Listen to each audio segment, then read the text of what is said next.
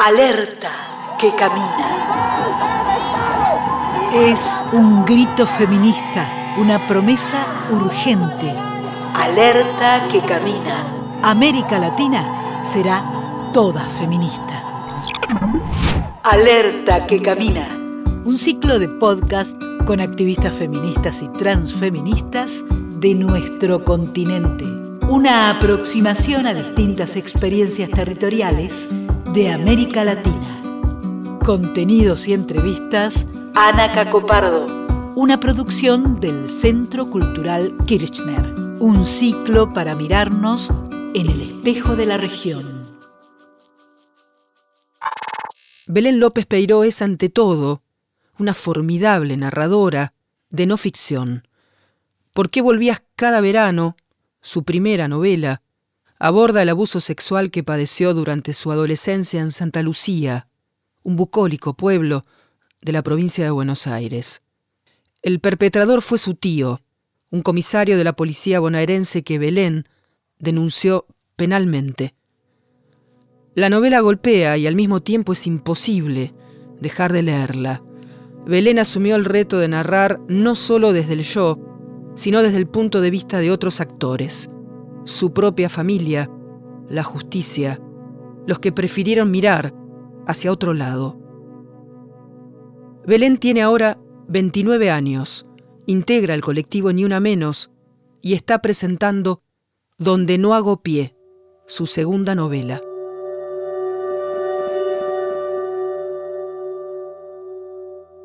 Yo creo que mm, la principal, viéndole un poco con, con distancia. Eh, en mi caso particular, em, bueno, yo, eh, digamos, fui, víctima de abuso sexual en mi adolescencia, ¿no? Abuso sexual eh, en la infancia, intrafamiliar, em, por un tío político que, que, que era comisario de la provincia de Buenos Aires, en un pueblo muy chiquito del interior de Buenos Aires.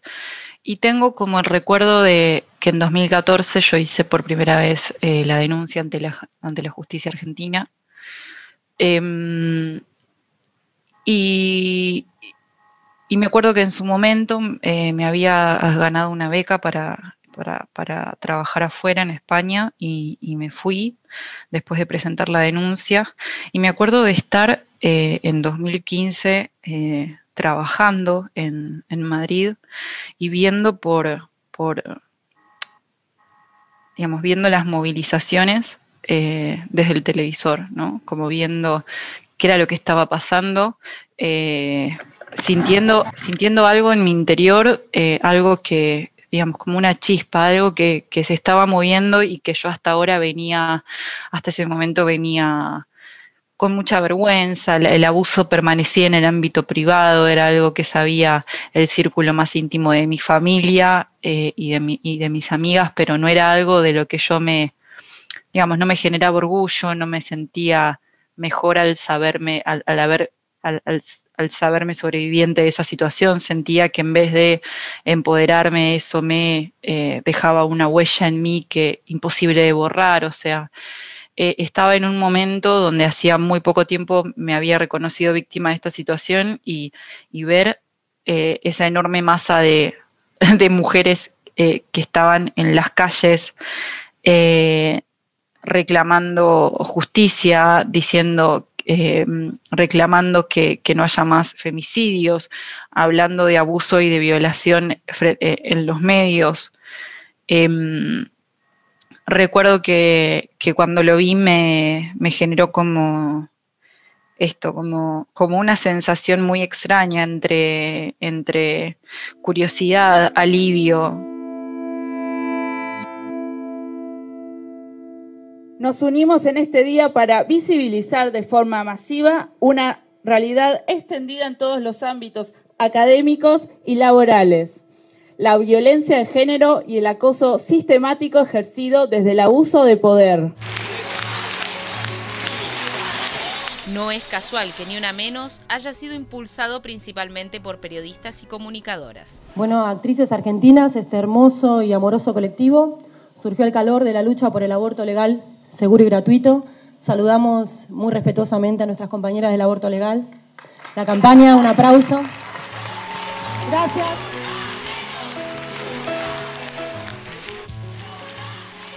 A mí me llevó un tiempo eh, darme cuenta de que yo era parte de esa, o sea, que yo también tenía que salir a la calle.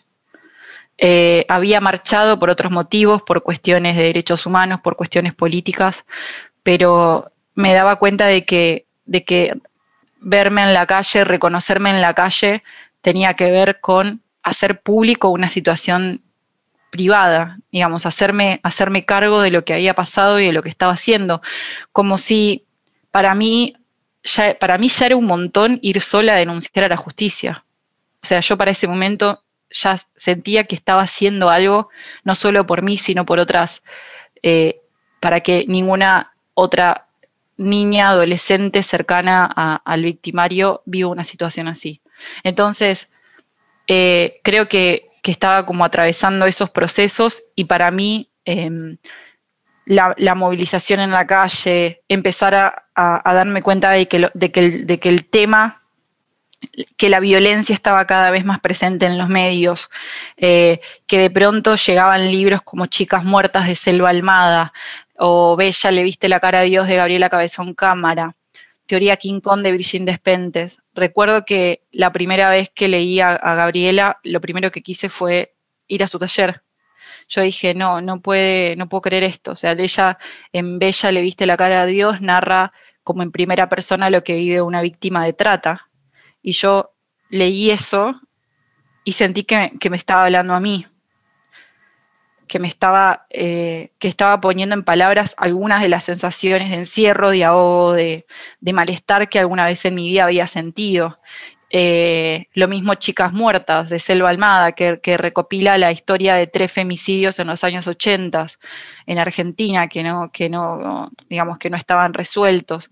Em, yo creo que, el movimiento feminista que, que comenzó hace muchos años, ¿no? pero que, que volvió de pronto eh, a partir de, junio de 2015, fue eh, para mí un, despertar, fue decir, che, pará, todo esto que vos estás viviendo en soledad, todo esto que estás viviendo al enfrentarte a la justicia, al enfrentar a tu familia, hay muchas otras personas como vos y todo ese movimiento, yo creo que lo más, lo más valioso también tuvo que ver con, cómo se materializaba en los distintos aspectos de la vida, de las instituciones, del arte, cómo se, cómo se transformaba en literatura.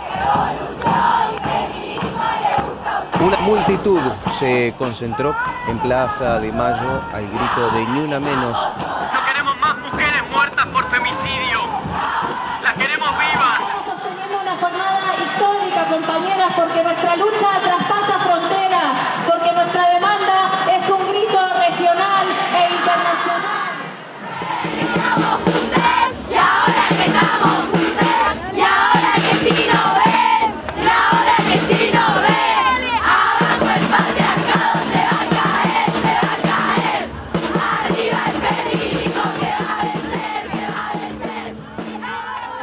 ¿Cómo te, acordás eh, o qué imágenes te vuelven cuando volvés a, tu primera marcha, a tu cuerpo en la calle, a tu cuerpo abrazado por otros cuerpos, a los cánticos? ¿Qué, memoria y qué imágenes en todo caso aparecen de esa primera marcha? La primera vez em, creo que fui en, por lo que recuerdo, era como medio un ir a ver, ¿no?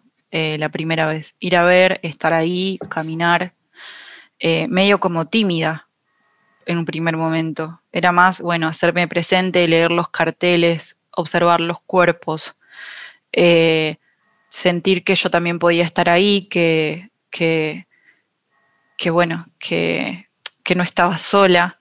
La, la segunda vez, en 2017, recuerdo que el, la marcha de junio fue después de la Feria del Libro, que, fui a leer en el contexto de Ni Una Menos, que fue la primera vez que, leí un texto en público, que fue un fragmento de Por qué volvías cada verano. Y me acuerdo de, que fue un momento muy, eh, de que leí los primeros fragmentos de, por qué volvías cada verano y se hizo un silencio enorme en la sala. Yo había llevado a, mi mamá, a mi papá, a mi hermano y no les había dicho, o sea, les dije que escribía, eh, no le había dicho de qué. Y esa fue la primera vez que, leí un fragmento ahí y, mm, y fue como muy revelador para mí y después fui a la calle y, me acuerdo de, mm, de, leer en Facebook o en redes sociales donde se iba a juntar eh, ni una menos, em, de, ir a las asambleas que convocaban y reunirme en ese punto y cuando llegaba a ver la bandera de Ni Una Menos y Marta Dillon diciéndome ven y Belén, sostener la bandera. Y, de pronto de estar tan tímida, tan eh, avergonzada, a agarrar la bandera en el medio y llevarla creo que, ese fue el, digamos, fue un momento muy fuerte para mí. Alerta que camina. Voces del activismo feminista y transfeminista de América Latina.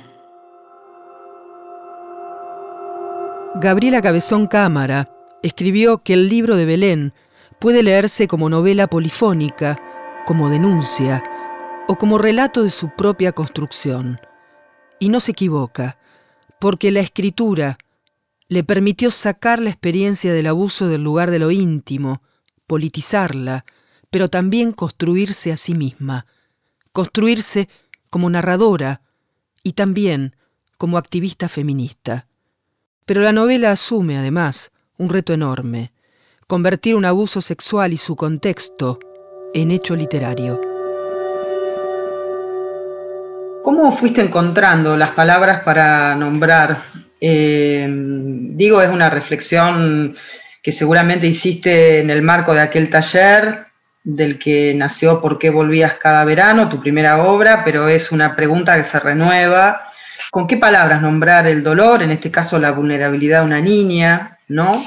Eh, en fin, podemos agregar muchas preguntas, ¿no? A este gran título de cómo narrar eh, las violencias sexuales o las violencias por motivos de género. Sí, en mi caso no, no fue algo en relación a por qué volvías, hablo. No fue algo planeado. Eh, yo vine al, yo llegué al taller de escritura de Gabriela Cabezón Cámara porque algo de, lo que escribía esto me había interpelado y estuve eh, un par de meses escribiendo ficción hasta que llegó una consigna de de Abuelas de Plaza de Mayo, donde mm, eh, convocaban a autoras y autores inéditos para armar una, mm, como un libro, una compilación de relatos que, dialoguen, que hablen a partir de la identidad. Lo primero que me pasó en, relación a, esto de la palabra identidad fue que eh, fue narrar la primera escena del abuso. El, tema, y esto lo hice en Soledad, el tema es que automáticamente, ni bien terminé de narrar la primera escena del abuso, apareció la voz de mi tía, y después la voz del abogado, y después la voz de mi madre. Y recuerdo que, que, cuando las traje al taller pasaron dos cosas. Uno que antes yo eh, estuve buscando de qué, de qué iba la identidad o, o qué significaba, o estuve leyendo eh, y, aparecía esto de, qué pasa con las voces propias y de que la identidad está hecha de las voces propias, pero también de las ajenas, en cómo entraba la, en si era posible un libro que sea polifónico. Eh, y, recuerdo que esa pregunta me la hice más eh, yo que Gabriela, porque llegué al taller y, Gabriela me dijo, sí, sí, o sea, como vos seguías haciendo lo que estás haciendo, y yo lo hice, y fue ahí donde empezaron a aparecer las dificultades en relación al lenguaje, porque eh, pasaban varias cosas. Por un lado pasaba que cuando, cuando narraba el abuso había momentos donde era muy cruda y otros momentos donde suavizaba un poco las palabras, donde parecía que, no quisiera molestar cuando vos leas lo que yo escribía. No, no, no, quisiera molestar a una lectora, a un lector que lea mis textos. Eh, pero, pero eso como aparecía de pronto en algún momento, pero después volvía a ser crudo otra vez, como que había una lucha interna entre de qué manera decir lo que estaba diciendo, de qué manera revelar eh, lo más doloroso que había, que había vivido y de qué manera la escritura me permitió como volver a los hechos.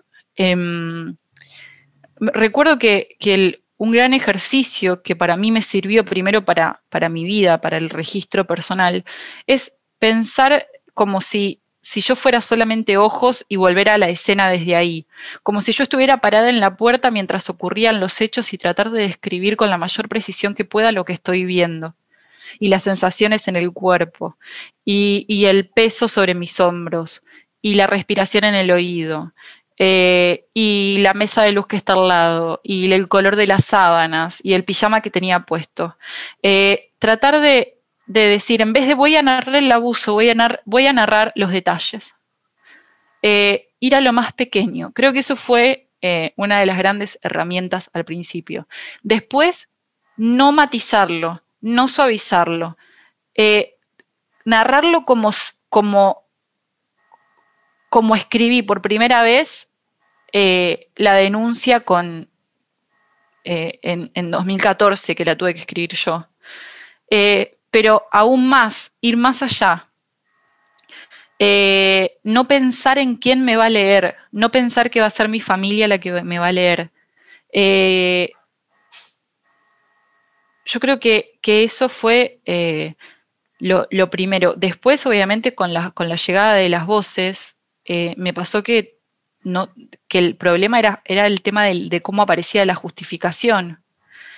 Eh, de las voces decís, de los otros personajes. De los otros la personajes. estructura polifónica que tiene la novela. Por ejemplo, aparecía la voz de mi mamá, eh, muy enojada, eh, muy triste, con mucha bronca, con mucho dolor, y después de eso aparecía un párrafo donde yo justificaba su malestar. Y recuerdo que ahí la mirada de Gaby fue fundamental como entender que como que, tenía que borrar de mi cabeza la lectura, que tenía que trabajar en, lo que hace a la historia.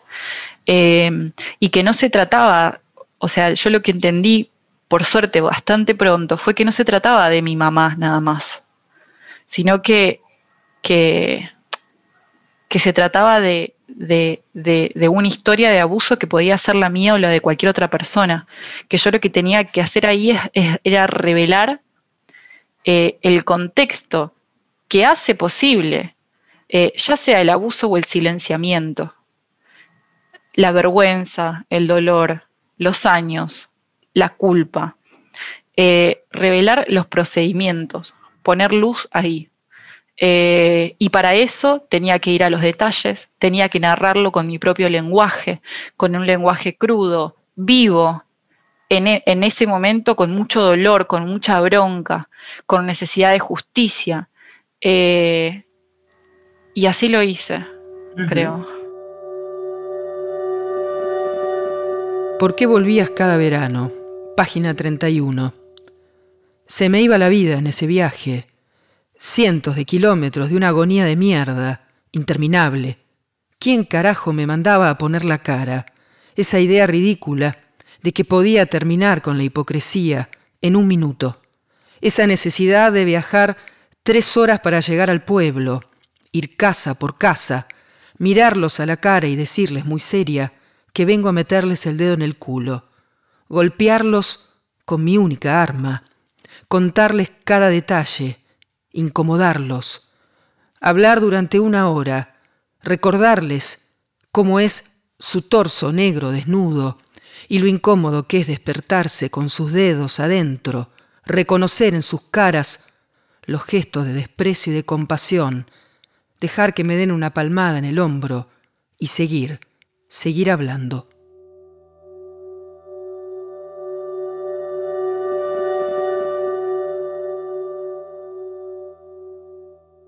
Te sumo preguntas que, que plantean dilemas, ¿no? Por lo menos son preguntas que a mí me atraviesan siempre frente a situaciones de violencias. Eh, ¿Cómo mm, evitar la estetización del sufrimiento? ¿Cómo, cómo evitar el morbo? ¿Cómo evitar las condolencias? Em, yo pude haber escrito por qué volvías cada verano eh, corriéndome en lugar de víctima, eh, convirtiendo transformando el abuso en una obra literaria, convirtiéndolo en un acto político y que aún así haya personas que lo lean como un amarillismo y que se queden, prefieran quedarse con los hechos que con la literatura. Eso ya no depende de mí. Eh, y de hecho creo que, mi, creo que, que, mi mirada siempre estuvo puesta en hay la escritora Eve Ward decía, eh, decía mucho en sus clases y, en las entrevistas que un hecho, eh, por más de que sea muy interesante, muy complejo, muy doloroso, no se convertía de por sí eh, en, un hecho literario. Y para mí lo más, lo, más interesante de mi trabajo tuvo que ver con convertir uno de los hechos más dolorosos de mi vida en literatura, en, en, ver qué narrar, cómo narrar, de qué manera construir estos personajes, de qué manera construir las voces, incorporar documentación, pensando eh, en no dar todo por sentado a quien se acerque al texto, pensar en una lectora, en un lector activo, eh, que pueda reconstruir los hechos a la par de la narradora. Eh, en mi caso tuvo que ver con eso, con en relación a la estetización, em, parte de, mi trabajo tuvo que, tuvo que ver con, poder transmitir de la mejor forma posible un abuso. ¿Esto qué significa? Que cuando vos lo leas sea un golpe. Que pueda, aunque sea, eh, asemejar una mínima parte de lo que vive, de, lo que vive alguien que pasó por esa situación. ¿Por qué volvías cada verano? Página 64. No fui al entierro de mi abuela y no me sentí culpable. Hacía tiempo que no la veía, pero la había llamado en cada uno de sus cumpleaños y también la saludaba cada vez que mi mamá me obligaba a agarrar el teléfono. No quería escuchar su voz me ponía la piel de gallina. Me acuerdo que la última vez me atendió mi tía y en voz baja me pidió que espere, y fue ahí cuando escuché su risa. Ella había dejado que él la visite, y ese lugar que me servía de refugio había dejado de ser mío para siempre.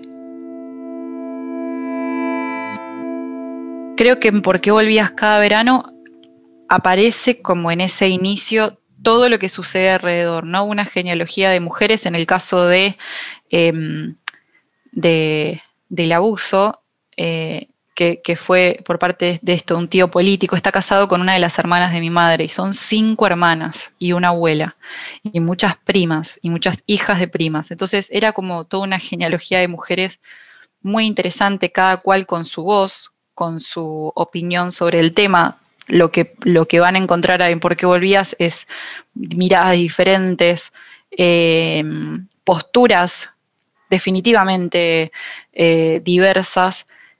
Eh, y, una madre que yo creo que se encuentra, que, puede reaccionar, pero que, le cuesta, sin dudas, dejar atrás a toda su familia, ¿no? porque es lo que, lo que en mi caso implicó denunciar a mi tío, que fue dejar atrás el pueblo eh, donde mi mamá nació y donde yo pasé todos los veranos de mi infancia y los fines de semana de mi vida, tuvo que ver con dejar eh, a mi abuela, a mis tías, a mis primas atrás, porque, eh, digamos, había una familia que no estaba dispuesta a, digamos, a responder, a entender, había un, un, poder de este tío en el pueblo, em, social, económico, político, Em, que sin duda siempre lo que me vino a la cabeza es pensar que si por ahí, si, si yo hubiese estado viviendo en el pueblo o seguiría viviendo en el pueblo, hubiese sido muy diferente denunciar. Pero más allá de eso, se, nota como la voz de, las personas más cercanas, como con, mucho... Em, hay, acompañamiento, pero también hay todavía como una, como una disputa, eh, como una situación todavía que continúa siendo muy difícil. En donde no hago pie, que es el segundo libro, ya aparece como esa transformación familiar, aparece como el después de una denuncia. O sea, de qué manera se puede reestructurar una familia, de qué manera se pueden eh, crear lazos colectivos eh, mediante los cuales yo pude continuar con la denuncia, con una abogada con perspectiva de género, con una comisión de mujeres que me acompaña, sean abogadas penalistas, sean periodistas o comunicadoras, pero de qué manera se pueden tejer redes cuando de pronto, en mi caso, toda mi familia del pueblo queda atrás. ¿Por qué volvías cada verano? Página 111. En la denuncia decís que los hechos ocurrieron entre 8 y 10 veces. ¿Podría ser un poco más precisa? Para mí hubo un momento muy clave que fue que cuando, después de que creí que, estaba, que había hecho todo un trabajo inmenso con por qué volvías cada verano, que me sentía empoderada, que ya estaba lista para hacer público un hecho privado, que, que ya había escrito un libro, que ya tenía acompañamiento feminista, que de pronto en abril de 2018 publicó el libro y tres meses después se eleva la causa juicio oral. Tres meses después, o sea, esto fue en junio, se eleva, en septiembre em, el victimario solicita juicio por jurado y yo me, encuentro de nuevo como perdida, eh, ahogada, eh, sola, em, con un abogado con el que no me sentía acompañada, que faltó cinco veces a las audiencias, eh, con una causa judicial en proceso que yo no sé si estaba preparada para afrontarla. Entonces yo decía, bueno, ¿y quién me, quién me puede decir cómo se vive eh, declarar ante 12 personas que no te conocen? ¿Cómo es que haya un juicio en un pueblo de la provincia de Buenos Aires cuando el victimario fue durante muchísimos años comisario en la misma ciudad, en el mismo pueblo donde va a radicar el juicio? Eh, ¿Cómo, cómo me aseguro que estas personas no conozcan? Todo eso a mí me, fue directamente como un puntapié para decir, che, esto tengo que narrarlo. Eh, y, cómo convertirlo en literatura tuvo que ver con aceptarme siendo objeto y sujeto de la investigación, siendo objeto porque la causa tenía que ver conmigo y siendo sujeto con poner en el libro esta vez los procedimientos sobre la mesa, poner las anotaciones en mi cuaderno de campo, eh, escribir los mapas. Eh, Digamos que es un trabajo casi de, antropología judicial. Sí, totalmente. Mientras espera el juicio, Belén, como una antropóloga, con su cuaderno de campo, fue documentando su experiencia en los laberintos de la justicia, sus procedimientos crueles, sus audiencias humillantes, de este recorrido nació Donde no hago pie, su segunda novela de no ficción. Belén sigue escribiendo, quizás cumpliendo con el mandato de uno de los personajes de su primer libro. Deshacelo con palabras, sin más pena, sin más dolor, sin más de voz. Belén sigue escribiendo y pensando cómo narrar, y cómo el arte y la literatura pueden hacernos escuchar de nuevas maneras. Lo que pensábamos en los talleres principalmente tenía que ver con eh, los estereotipos. Eh, pensar los estereotipos de víctima y de victimario. Eh, porque, porque, nos parecía que, que, hay ahí una complejidad muy grande, ¿no? por lo general, cuando ocurren hechos o cuando, cuando se intenta em, narrar hechos de, abuso, de violaciones, eh, de, violencia sexual, por lo general se reduce a, víctima y a victimario, ¿no? Em, entonces, por un lado, complejizar los hechos, ver qué otros personajes eh, aparecen en esas situaciones. Eh, intentar darles voz es un ejercicio bastante complejo eh, y a la vez interesante, porque tiene que ver con sumar perspectivas, incluir las voces de otras personas. Y por otro lado, también con complejizar estos estereotipos de género que se crean, ¿no? cómo debe comportarse o debe hacer o debe verse una víctima, eh, ¿Qué pensamos del victimario? Porque durante muchos años se construyó al victimario, al abusador, al violador como un monstruo. Y demás pruebas tenemos como para darnos cuenta de que, de que eh, es una persona más, digamos, ¿no? Que, puede ser un tío carismático, que puede ser eh, un buen padre, una, también pueden ser, digamos, no, no necesariamente varones, ¿no? Pero digo, como en esto de, replantear cómo se presentan, eh, qué complejidades está buena que aparezcan de estos personajes en los textos. Y de pronto, cuando haces eso, eh, empieza a bajar a tierra, empieza a, te empezás a dar cuenta que, que no se trata de algo lejano, que se trata de algo cercano. Belén, eh, por supuesto que,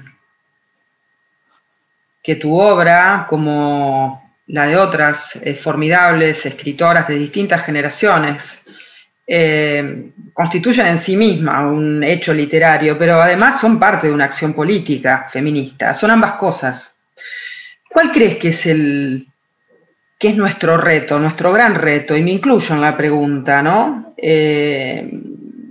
digo, para textos que, que, juegan en el campo de la narrativa, que juegan en el campo eh, de su calidad literaria, pero que juegan naturalmente en el campo de la disputa simbólica.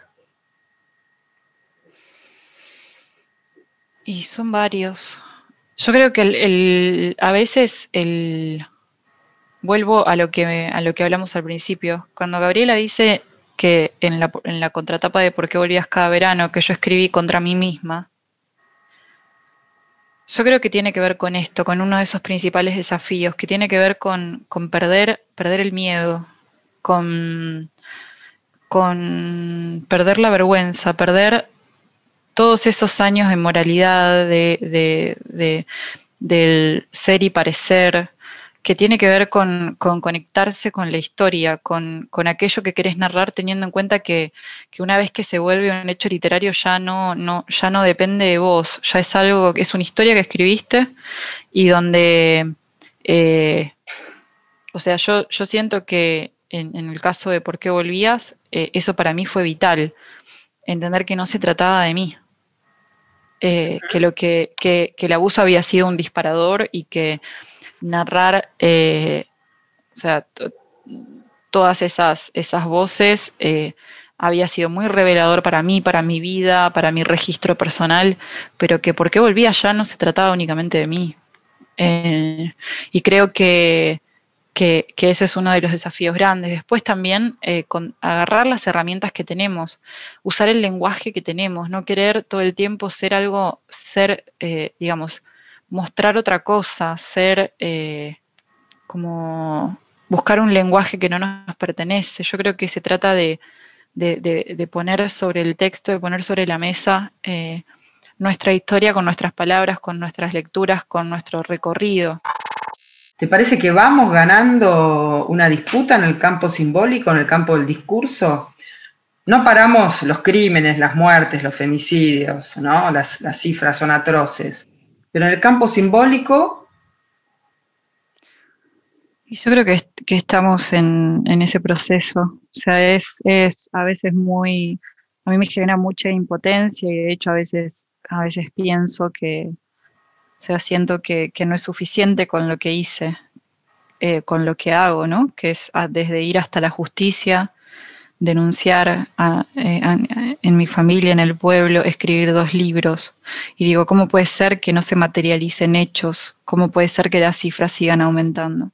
Sin embargo, eh, por otro lado, a veces pienso que, que si gracias al, libro y si gracias a la, representación que estos temas tienen en, las distintas esferas, en, las artes, en las universidades, en, las instituciones, eh, se puede eh, abrir cada vez más el debate, eso es, territorio ganado.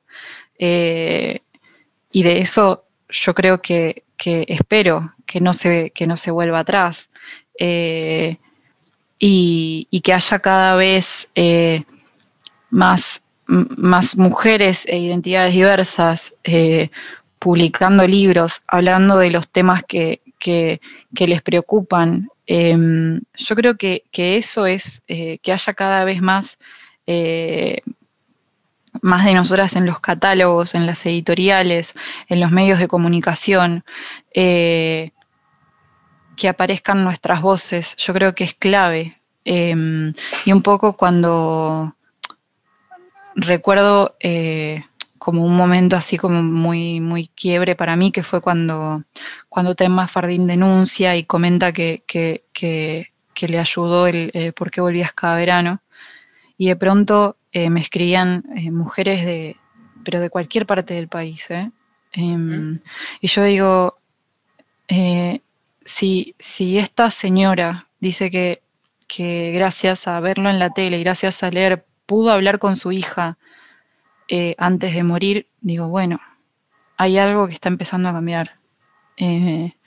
y que va a llevar tiempo y que, y que todavía no se materializa en, en, los hechos, en, las, en, los femicidios, eh, pero bueno, eh, por lo menos ya eh, nos dimos cuenta de que el peligro no está solo en la calle, no está en la calle, que era lo que nos decían a mí y a, y a muchas de mis amigas, ¿no? Vuelve en taxi, vuelve en colectivo, cuídate, no hables con extraños. ¿Y qué pasa cuando el peligro está puertas adentro de tu casa?